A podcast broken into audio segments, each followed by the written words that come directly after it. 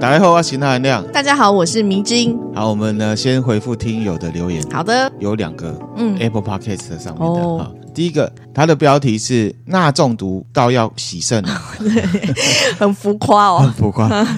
感谢哈、哦，谢谢。好，表示他听很多。对，好，然后他说呢，自从被我妹推坑之后，嗯、每周都很期待节目的更新，嗯，很喜欢钠含量跟迷之音。之间呢，干话哥跟康妹的互动，原来我的形象是很康的感觉。迷之音是康妹，笑的那么大声，怎样？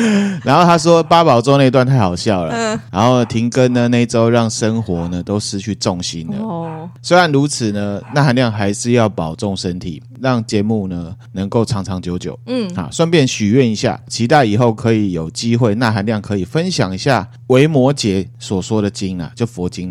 哦，哎，对，或者是其他佛教的哲学这样子，嗯、然后希望我们节目越来越好，人人都可以成为纳米粉，耶耶！谢谢、啊、谢谢这位听友哦，嗯、十分感谢，我们会来挖掘研究一下啊，好。分享给大家。嗯，好好，那第二位呢，就是上一次说我们。对，要拿他就是要干别人手机来帮我们好评的那一位。对，他的标题是拿我老公账号再来给五星好评，这样。谢谢你，这很用心，很棒。呃，很感谢你哈，嗯、我们一定会为你这样的行为，我们继续努力。嗯，也鼓励其他听友也可以这样做，是不是？啊、呃，这个是迷之音你讲的，我是没有这样讲哈。我说拿身边朋友的意思、呃。对，然后他说呢，非常好听，完全不输任何同领域的百万 YouTuber。真是无上光荣，无上光荣。嗯、我们继续努力哈，我们不输其他任何同领域的。嗯，可是我们还没有百万这样子。对，好，我们继续努力。差在这里。好，继续加油。嗯，加油加油。也也请听友呢继续的支持我们。嗯，也可以分享给你的朋友们。对，这样子。好、嗯，好。谢谢。那我们今天呢要来进入主题的。好的。今天呢，我们来分享了真实犯罪。哦哦，很久没这样的主题了，对不对？很久，非常久了哈、嗯哦。那我之前也有讲到要恢复那个杀人医生嘛。对。好，跟这个有一点点的关系。一点点。对，因为前一阵子啊，我在网络上面看到一个新闻啊。嗯。啊，应该这样说好了。米金，我问一下哦，我们上次看的 Netflix 上面那个，千万别抬头。哦，嗯，很好看，对不对？对，里面是皮卡丘跟皮卡丘演的，跟朱珍妮佛劳伦斯，对对对对演的，然后两个演技都非常的好，嗯、然后呢，喜剧，可是后面有个翻转，我觉得很棒。其实我看到很多听友又在看，那其实都是好评啦。嗯，那它有些寓意呢，那我们这边就不多说，大家有兴趣可以去看。嗯，然后呢，讲到皮卡丘，其实我很喜欢他。就是里奥纳多·迪卡皮欧啦。对，我正要讲，你一直讲皮卡丘，人家会真的以为是皮卡丘，皮卡皮卡。大家都叫他皮卡丘嘛，比较好。没有大家，好吧，就只有那个主播讲错啊。反正呢，我觉得他转型转的很好。哦，对，确实。哦，他从以前就是演技派的，可是因为他以前是美少年嘛，对，啊，所以有演一些爱情片，譬如说《铁达尼号》。嗯，那后，后来他就转型了，嗯、我觉得转的都很好。嗯，很棒。然后我在网络上就看到一个新闻，就是有一个很有名的导演叫做马丁·史科西斯。嗯，他很有名哦，多有名？他拍过呢《计程车司机》哦，也是经典片。对，这个劳勃·迪尼诺演的。对，然后、嗯、对，然后呢，另外一部也是劳勃·迪尼诺演的，叫《蛮牛》，他是讲拳击手的故事。嗯，还有《四海好家伙》，这也很有名啦。嗯，好、哦，然后他跟里奥纳多呢也合作过很多电影。比方说《华尔街之狼》哦，还有他后来也透过呢，就是里奥纳多跟麦特戴蒙演的那个《神鬼无间》啊，嗯、就是呃《无间道》的美国版，嗯，拍了这部片，他获得了七十九届的奥斯卡金像奖最佳导演，哦、嗯，所以他的片其实都有一个特色，就是好片这样子，嗯。然后呢，我就看到新闻说呢，马丁·史科西斯啊，他要跟皮卡丘，也就是里奥纳多先生呢，嗯，他们要计划合拍一部电视剧，然后现在好像是在呼噜上面要演了哦，啊、要上，应该是说还没拍啦，哦，就是他们计划是这样子，然后他要翻拍呢一部小说，叫做《白城恶魔》，嗯，然后呢，主角就是里奥纳多。这个白城恶魔呢是什么？迷之音知道吗？不知道哎、欸，不知道哈、哦。嗯、那白城恶魔其实是一本小说，是一个美国的记者叫做艾瑞克拉尔森，他写了一本纪实犯罪小说。嗯，他是呃，base 在真实犯罪事件来改写的。那他写了这个《白城恶魔》，他在讲什么呢？就是在讲说，在一八九三年的时候，美国芝加哥的时候呢，在举行了世界博览会，嗯，然后发生了一个连环杀人案件，嗯，然后把它改编，然后非常有名。如果大家有兴趣呢，可以去找来看这个真实案件呢，它也算是呃十九世纪。美国真实存在的连环杀人案，嗯，然后呢，他也是很早期美国登记在案的连环杀人犯，嗯，然后呢，有人形容他说他是美国第一个连环杀人魔，第一个。魔这样子，好，然后呢，他是祖师爷这种感觉有没有？可是我自己觉得就是耸动了，因为可能之前也有了。只是他刚好被抓到而已啊，哦，这样子好。那回来哦，那白城恶魔它就是后来很多犯罪小说还有影视作品的借镜范本，嗯，包含我讲皮卡丘要演的那个，他也是借镜的嘛，哈。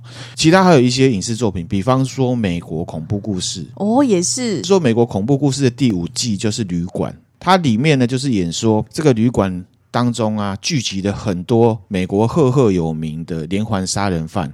哦，比方说女魔头就是莎莉赛隆演过的那个，嗯，好，然后还有夜行者。也在那，对，然后还还有我们之前分享过食人魔达莫，嗯，还有一个小丑杀手，嗯，约翰韦恩凯西，然后还有什么黄道十二宫杀手。也在那，对。好，还有其他的。那旅馆也太可怕了吧？对，然后呢，他这家旅馆的取材跟借鉴原型是两个来源，嗯，就是洛杉矶的塞西尔酒店。哦，哦，之前蓝可儿的事情的那个。啊，其实他之前就反正就发生很多案子。好，嗯，那另外一个借鉴呢，就是白城恶魔真实案件里面呢，这个连环杀人犯，嗯，哦，我觉得我们之后称他连环杀人犯了，啊，哈，哦，好。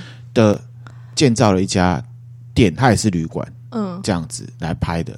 然后美国恐怖故事有一些蛮好看的啦，哈，嗯，那推荐跟大家去看。可是我觉得看之前可以了解一下真实事件，看了会更有感。对，好，这样子。好，那刚刚讲到呃一个事情啊，嗯、我这边来补充一下一个豆知识。哦，豆知识来了。芝加哥那时候啊，办了什么世界博览会？嗯，世博会，嗯，大家常常听到。对，那又称什么？万国博览会，它是一个国际规模的集会。那参展的人可以向世界各国展示他们自己的文化、科技啊，还有一些经济或者是产业上面的一些特色，还有成果。嗯，这样子。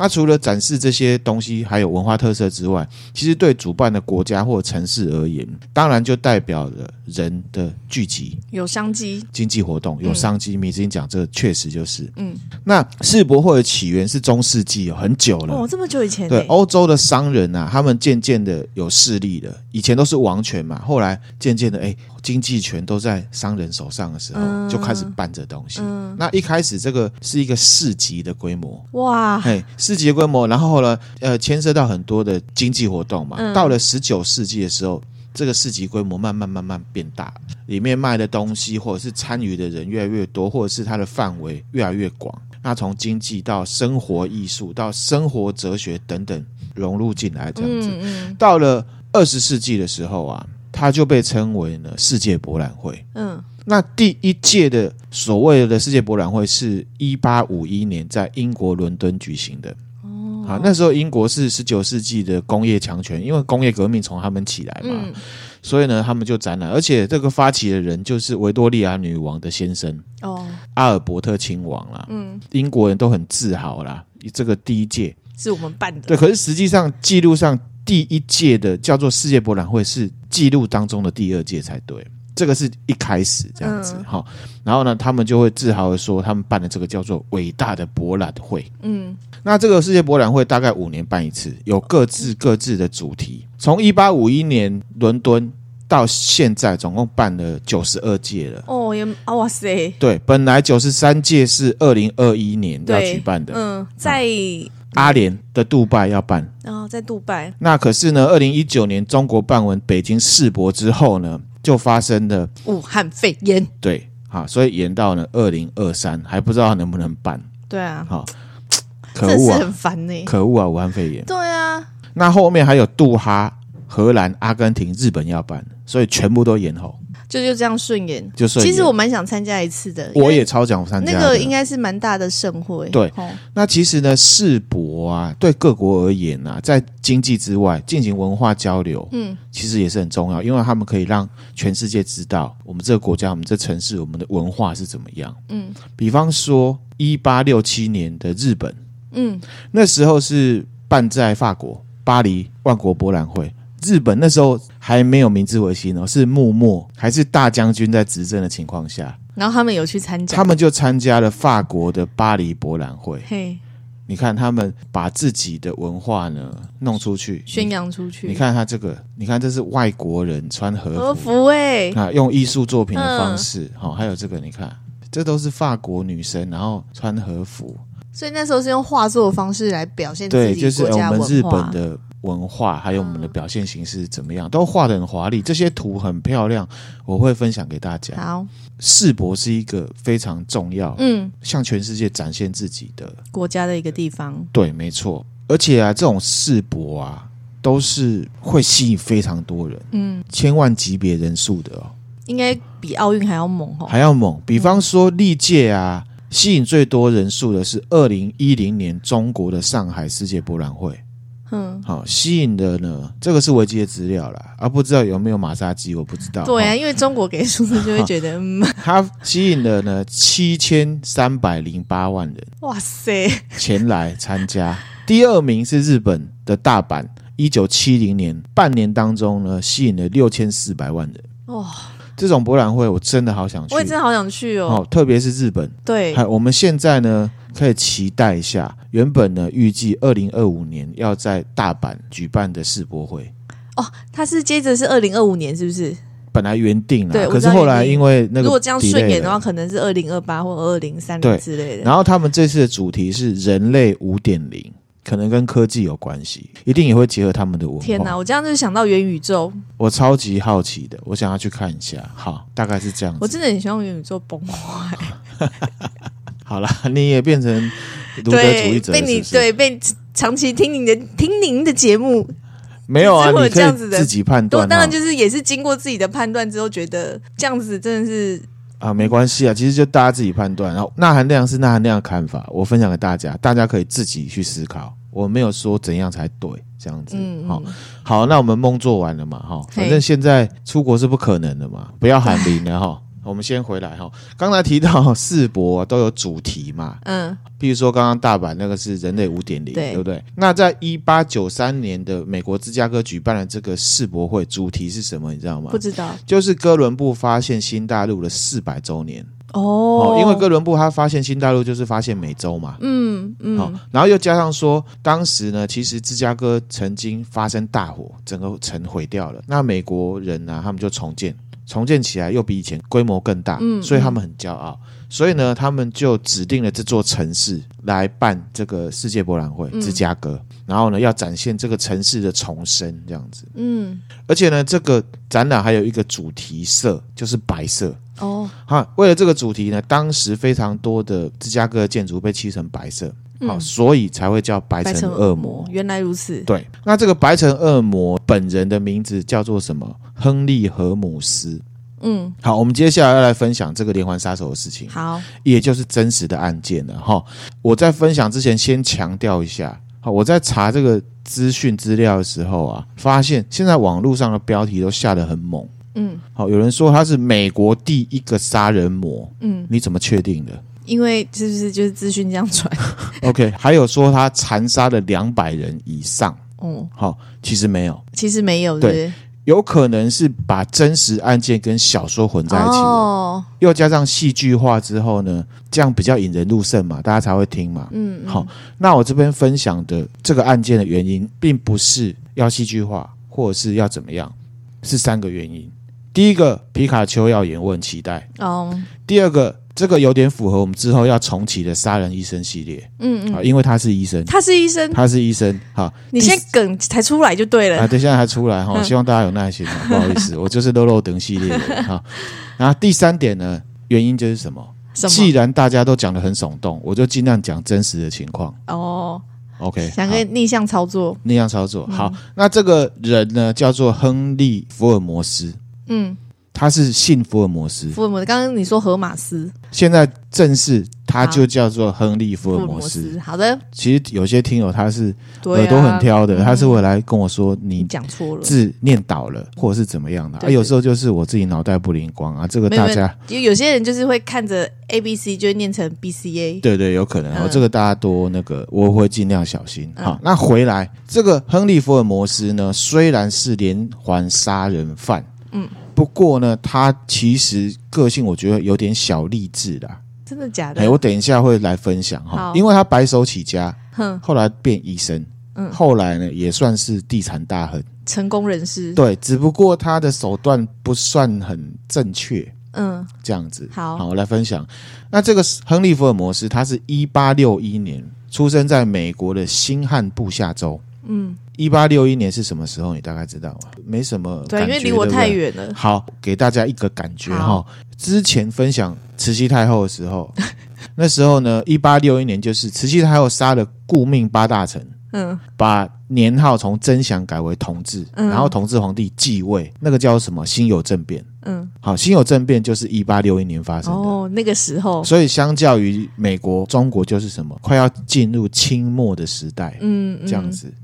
好，也是很古早以前的。对，那这个亨利呢，他家里面是农村家庭，不算是有钱人。嗯，五个兄弟姐妹里面，他排行老三。他是一个很内向跟安静的小孩。他有 YouTube 说呢，他从小受虐。嗯，哦，这个是加料的，所以没有。嘿，不知道有没有？好，资料上没有说，没有特别说。对，那青少年期间呢，内向，看起来乖乖的，而且他蛮聪明，学业成绩不错。嗯，可是虽然成绩好，他也自己也觉得自己比其他人聪明，可是就有自卑感。为什么？因为第一个农村家庭，第二个没什么钱。那当时年代很早，所以他十七岁就跟一个叫做克拉拉的女生结婚了。哦，好早结婚，哦，很早。哎，清朝，嗯、清朝末年的，他其实也不会啦。对啦，对而且嗯，那十八岁就生小孩了。他因为家境不好嘛。又加上他自卑，所以他一直想要赚钱。他想要透过赚钱呢，证明他自己不输给其他任何人。嗯，一直想要呢做一个事业或者是什么。那讲实在话，那时候美国整体已经是强国了，而且他们也是殖民国家嘛。嗯，其实，在美国今年也是充满了可能性啦，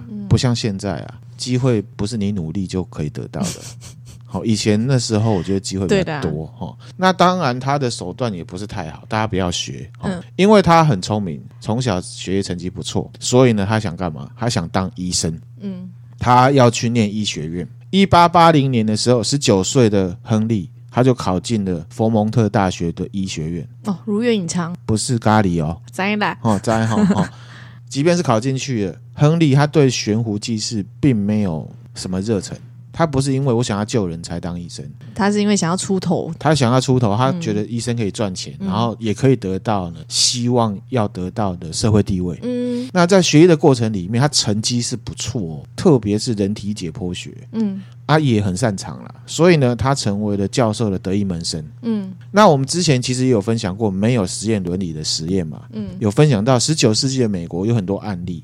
不符合实践实验伦理的啊，有有一些都是社会氛围上面的问题。然后虽然有道德问题，可是因为法规也不明确，又加上是科学至上的年代，所以有一些事情是游走在灰色地带的。嗯，好，比方说当时的医学院解剖学要用的大体，嗯。哦，并不是说很容易就可以拿到嘛。对，加上大家的想法也不是很开化，能说不开化吗？其实，即便是现在，大家应该也很难去想象说，身边周遭人如果离世的话，要拿去当大体老师吧，所以不容易取得。所以当时普遍医学院他们会有一些什么私下贩卖，嗯，或者是呢直接去挖，嗯的这种状况。嗯嗯、那亨利呢，对解剖学不但是很擅长。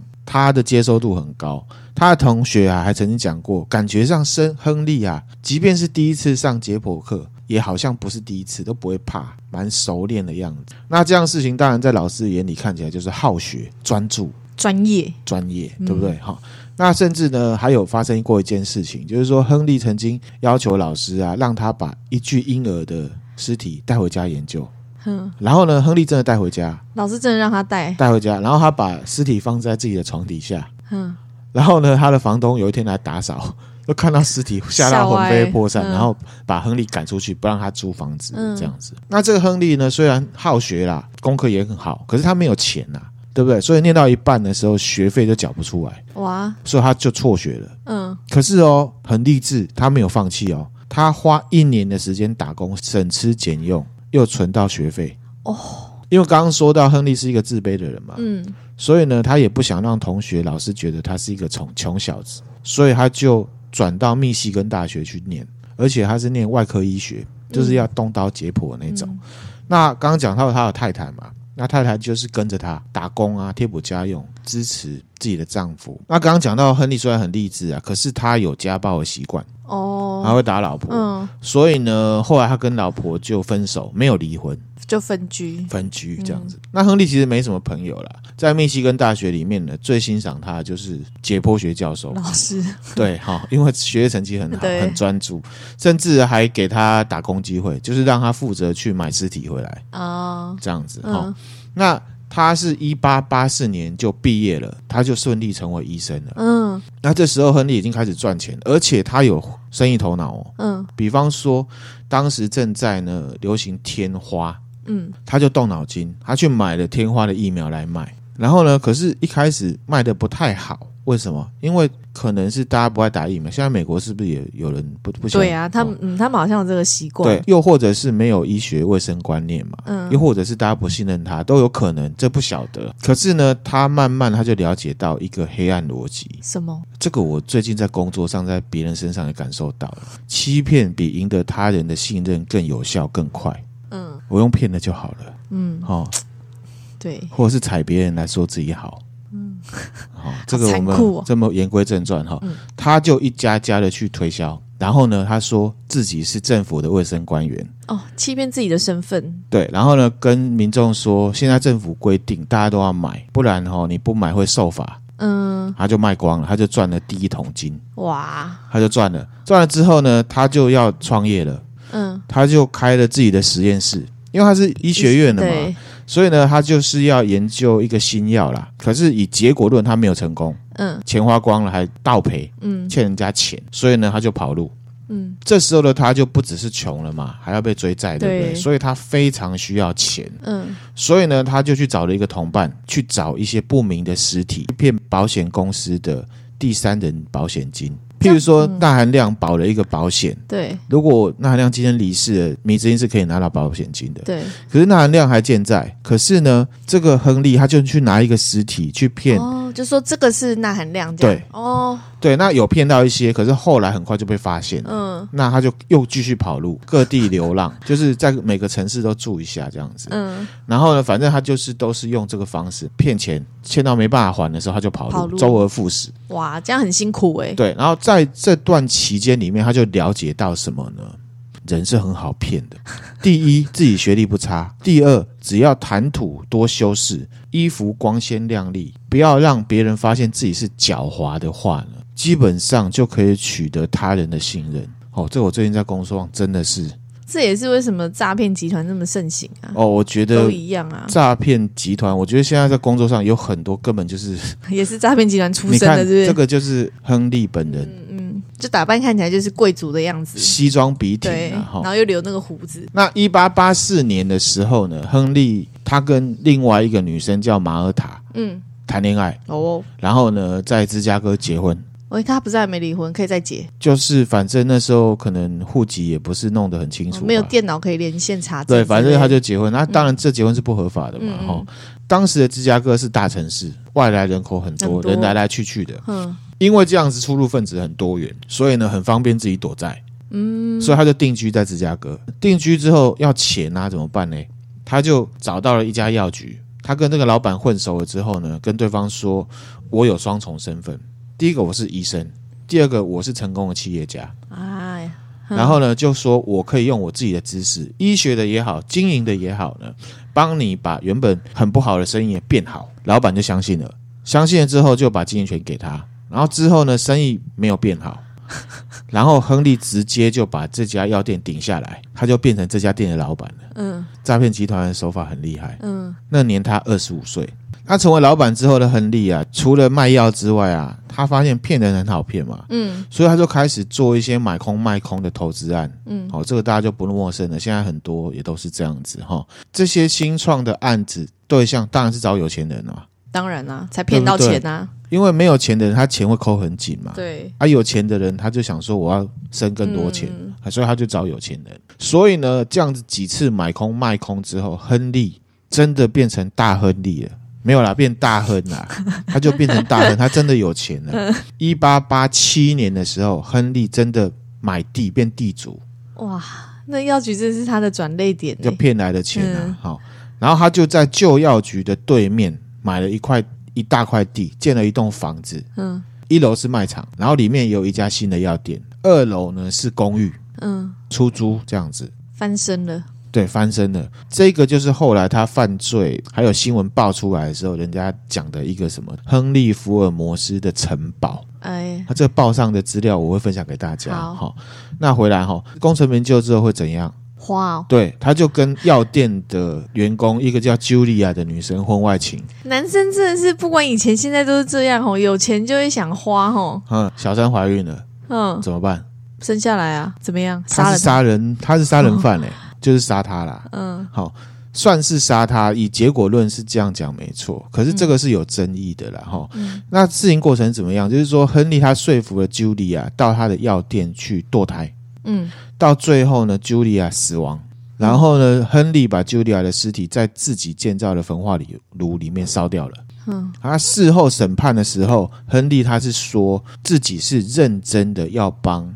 茱莉亚堕胎，只不过失败，对方死亡，宣称这个是意外，不是预谋杀人。嗯，哈，只不过比较敏感的是时间点，因为茱莉亚曾经向朋友说过，她要去外地找自己的妹妹过圣诞节，所以要出远门，很久不会回来。嗯，然后呢，出去之后就去堕胎，然后就死掉，就消失。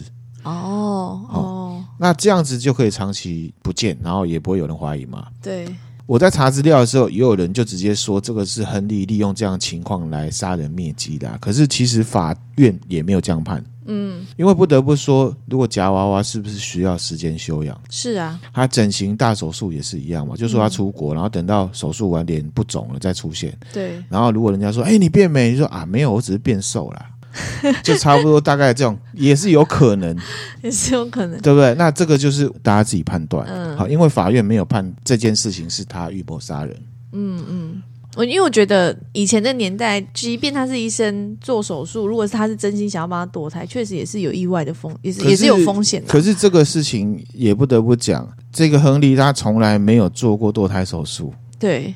可是他对自己算是有自信的吧？呃，不晓得哈，这个很像是你在跟他辩解，这个就是反正就是大家自己判断。我自己觉得也有可能啦。可是后来呢，亨利他做了一件事情就比较可怕了。嗯嗯嗯。因为其实这个茱莉亚她有一个六岁的女儿哦，叫珍珠。嗯嗯。然后呢，亨利他处理完茱莉亚的尸体之后，隔天一早就去茱莉亚家，把她六岁的小女孩呢杀掉。哦，嗯。哦，如果是连接这个哦，对，好吧。后来呢，有警察来查失踪人口，阿、啊、亨利就说啊，没有，我的员工茱莉亚，他就说他带了小孩去外地找家人啊，他就不见了，这样子，他就这样讲。好，他也有说谎。对，然后同时他也写信给茱莉亚的家人跟朋友说，请问茱莉亚去哪里了？在那边演，就大概是这样子。嗯，那确定茱莉亚的失踪跟自己不会扯上关系之后呢，他又找了茱莉亚二号。另外一个啊，另外一个叫艾玛琳的年轻女生，嗯、一样追她谈恋爱。那同时呢，开了一个空壳公司，准备要来诈骗。嗯，啊，其实过程都差不多啦，就是说，亨利跟艾玛琳说自己会跟现在的太太离婚啊，好、哦，都一样，都一样。外遇的男生都会讲一样的。那但是呢，交往一年之后呢，在一八九二年十二月的时候，艾玛琳就失踪了。嗯，这件事情我们也只能联想。对，并没有证据说是他做的，就联想而已。刚刚讲到说他成立了空壳公司嘛，嗯，嗯，他这个是为了要迎接呢即将到来的世界博览会来开的公司，他就是想要在这个药新的药局楼上呢开旅馆，嗯嗯。那迷迷之音听到这边会不会觉得他是要赚观光客的钱？对啊，想听起来是这样。对，其实是也不是的，他是把一个 idea 呢告诉一些有钱人，嗯、请他们来投资。嗯，然后呢，建旅馆，然后赚钱之后再分给大家。嗯，所以不论如何，他是先向有钱人要钱。哦，那不是他自己的钱，他不是他自己的钱。好、嗯，那以结果论，这家旅馆其实也没有建成功。嗯，因为呢，投资人发现亨利怪怪的，他没有付建筑工人工钱，被告上法院。然后还发现这个旅馆后面盖了很多很奇怪的隔间、密室、密道。然后还有那种从楼上可以把东西滑下来，滑到地下室的那种东西，嗯、这是很奇怪哎。你事后看，因为他杀人，你事后看你就觉得他是不是在里面杀人？对，哈、哦，那这个设施没有建成，所以这个机构要来干嘛了？没有人知道。嗯嗯。那所以呢，投资人撤资，当然之前的钱是要不回来了啦。对。哦、那虽然后来的《白城恶魔》的小说有改编。嗯，说呃，这个小说里面主角用这些设施来杀人，嗯嗯，好，但实际实际上有没有是存疑的，嗯，好，我在找资料的时候有看到一些影片，就我刚刚讲会把真实事件跟内容小说内容混在一起讲，所以我这边要特别说明，在里面确定死亡的人，警方的记录推测是有一些，唯一确定的是 Julia。嗯，他的小三，小三这样子。好，那他怎么被抓的？你知道吗？他真正被抓的是在一八九四年的时候，亨利跟另外一个诈骗同伙叫做班杰明，嗯，还有班杰明的老婆合谋，计划是要让班杰明呢诈死骗保，嗯，然后呢还拿到了这个一万美金，嗯，他的计划是这样，是这样，可是呢，他反而真的。把这个班杰明呢，用毒药呢闷晕了之后烧死。他这把他杀了，杀了，然后呢，再骗班杰明老婆说她的丈夫隐姓埋名呢去伦敦了。嗯，然后他从班杰明老婆身上呢分到钱，拐感情啦。然后还有他三个子女，啊、后来就搬到加拿大，在多伦多的时候还把其中两个小孩杀掉。那一直在追踪这个迷之杀人案的时候呢，嗯、这个警察。是发现了两个孩子的尸体，然后知道哎，这个连结才去联络芝加哥警方，在一八九五年七月搜查了那家旅馆，嗯，才爆出来的。可是其实真的没有证明说他在这里曾经杀过什么。很多人或者是什么虐杀，其实是没有的，那都是小说虚构的哦。这样只是说刚好那边有这样子的一个，他曾经要盖一个奇怪的建筑，这样。对，一八九五年十月的时候，这个亨利他就被抓了，而且他受审其实是因为他杀了班杰明，嗯，他被判死刑。等执行的时候，他就供称，他总共在芝加哥、印第安纳州，或者是呢多伦多，总共杀了二十七个人。哦，他自己讲出来，他自己讲的。可是其实警察有去查，其实有一些人他是都还活着，到底是他杀错人，还是他记错，还是怎么样？那中间只有证明他确实杀了九个人。嗯，那中间他可能是为了脱罪吧，他还曾经说他自己被撒旦附身，然后说了很多谎，所以反正他的供词就是乱七八糟，嗯，这样子。然后呢，当时哦，不只是现在 YouTube 很多的情况，当时就有八卦杂志，嗯，就说他杀了超过两百个，嗯，现在网络上也是一样造假不误 哈。那一八九六年五月七号的时候，他在费城的一个监狱里面绞刑。他临死之前，他没有任何的后悔，可是他的遗愿是什么呢？他说他希望呢，狱方把自己的棺材用水泥封起来，埋到地底下三公尺的地方，嗯，以免呢他的遗体被偷去解剖。这也太奇怪了吧。所以他也是怕他以前做的坏事发生在自己身上的。嗯、而且比较酷的是，他在绞刑的过程里面呢、啊，因为一般哈、哦、吊死的人有一种是。脖子断掉死掉了，对。然后他是慢慢被吊死，他是挣扎了十五分钟才死掉，算是死的很惨，惨，对啊，对。那总而言之呢，他自己说自己杀人期间是一八八八年到一八九四年，总共二十七个，可是其实警方确认只有九个，九个。然后比较传奇和都市传说的部分呢，嗯、是说他的曾曾孙子。曾曾孙子对，接受了美国《镜报》还有 ABC 新闻网的。采访，哼，举出很多证据来说服大家说，他的曾曾祖父啊，也就是亨利·福尔摩斯，是英国的开膛手杰克。哦，是同时代啦，只不过一个是在美国芝加哥，一个在英国伦敦，这就是一种说法。其实我是不确定他的曾曾孙为什么要这样讲，嗯，到底是真的还是为了其他的目的？大家可以自己思考。只是我自己很不专业的想，杀人模式其实不是很像。为什么？因为其实那时候有人推测，英国的这个开膛手杰克啊，他都是杀风化女子。对，我记得是这样。好，然后呢，就是把他解剖开来丢在那里。嗯。然后，当然就有人推测他是医生。我想，可能有人说，是因为哦，是因为医生这个职业。对，呃，然后这个亨利·福尔摩斯啊，我自己觉得，我我一开始讲的哈，嗯、他不算是杀人魔，他是杀人犯，连续杀人犯。为什么？因为他杀人目的还是为了钱财仇嘛。他有目的，他杀这个人是有目的的。对，像之前我们分享过《奇遇爱犬家》的凶手，嗯，他杀人的目的跟那个食人魔达莫的目的就很不一样嘛。嗯。很不科学讲，这个奇遇爱犬家的杀人犯呢，做的是什么？谋财害命嘛。对，像食人魔达莫，他完全就是为了心理欲望。嗯，啊，米之音，你对这事情有什么看法？我觉得就是刚刚有讲到那个万国博览会啦，对，我就是蛮想参加，很期待。对，然后呢，这个白城恶魔就是。我自己是觉得，可能大家听起来这一集没有很什么可怕、很惊悚。嗯，跟大家分享之后会有一部片是里奥纳多·迪卡，这蛮期待的。然后演这个，然后可能里面会带到小说里面的细节。嗯、那我只是跟大家讲，就是说，就是现在大家都很夸张的讲，把它讲成很可怕，杀人、嗯嗯、杀人魔。然后甚至有一些 YouTube 会说，他从小就对尸体很痴迷。可是其实这个都是加料的。就是在整个侦查或者是警方的记录，其实没有特别提到这件事情。他只是因为他大学在解剖课的时候，就是表现的很淡定。对，然后还有说他从小就被家暴，其实这也没有记录。嗯嗯，说还有说他从小就会残杀小动物，这个其实也没有记录。嗯，但是这可能是小说的内容，是不是？大家可能不确定。反正以呈现起来，虽然他是杀人魔，我们大家要谴责他，可是可能也不应该这样加料了。我自己觉得，好、嗯哦，大概是这种感觉。嗯，那我们之后呢，就借着这一集呢，我们来重启杀人医生系列好了。居然杀人医生有这么多系列可以讲。